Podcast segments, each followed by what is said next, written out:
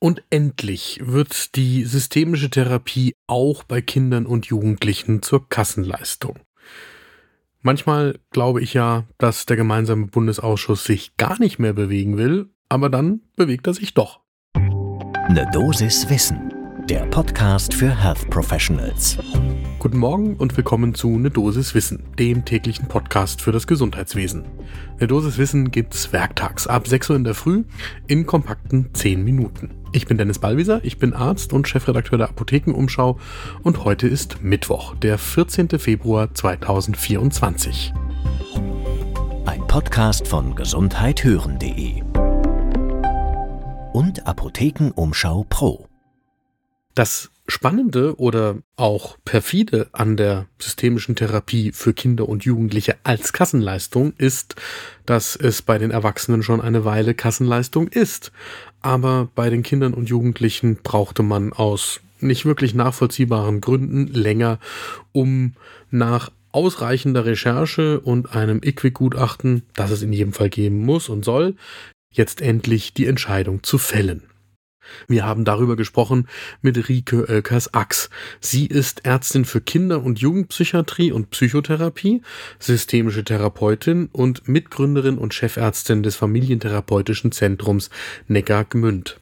Außerdem war sie in dem Verfahren, das jetzt zu der Zulassung geführt hat, externe Sachverständige für den Abschlussbericht zum Thema beim IQWIC.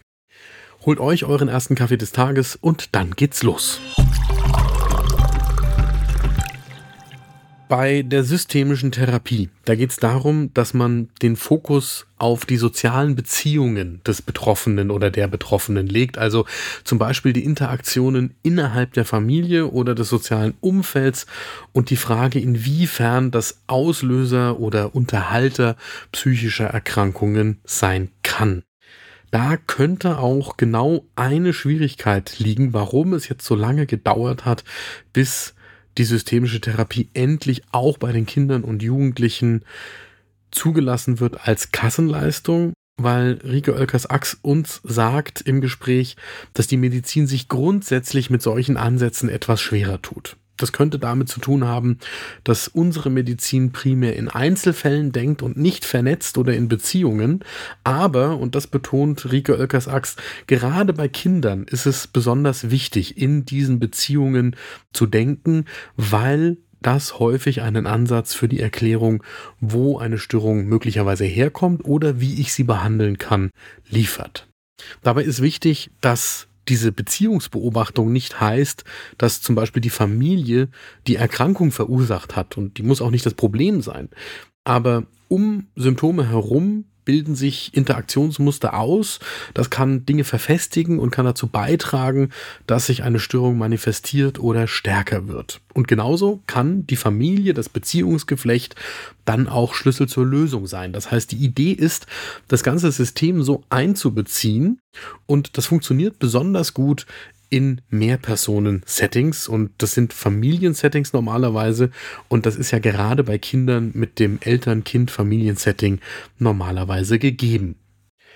Ich habe es vorher schon gesagt, seit 2020 schon ist die systemische Therapie bei den Erwachsenen Kassenleistung und jetzt kommt eben die Zusage des gemeinsamen Bundesausschusses. Sie wird es auch bei Kindern. Ab Herbst 2024 soll dann eine Abrechnung über die Kassen möglich sein. Das Ganze findet richtigerweise auf der Basis einer Analyse des Instituts für Qualität und Wirtschaftlichkeit im Gesundheitswesen des IQWIC statt. Das IQWIC hat vom GBA den Prüfauftrag bekommen, um zu schauen, wie wirksam und sicher und effektiv ist die systemische Therapie bei Kindern und Jugendlichen. Und das ist auch wieder interessant, denn da sagt uns Rike Oelkers-Ax, das heißt ja, dass die systemische Therapie bei den Kindern eine höhere qualitative Hürde überspringen musste als zum Beispiel die Verhaltenstherapie oder die tiefenpsychologisch fundierte Therapie. Das muss man jetzt auch wieder historisch einordnen, weil wir eben zwischenzeitlich mit dem IQWIC eine Institution geschaffen haben, die richtigerweise harte Fakten einfordert. Allerdings, das Ganze könnte nach meinem Gefühl gelegentlich schneller gehen. In die IQWIC-Analyse sind 50 randomisierte, kontrollierte Studien eingeflossen. Verwertbare Daten gab es in 42 Studien aus sieben Anwendungsbereichen, von denen drei hier im Vordergrund stehen. Das sind die affektiven Störungen wie Depressionen oder Manien, die Angststörungen und Zwangsstörungen und dann die Essstörungen.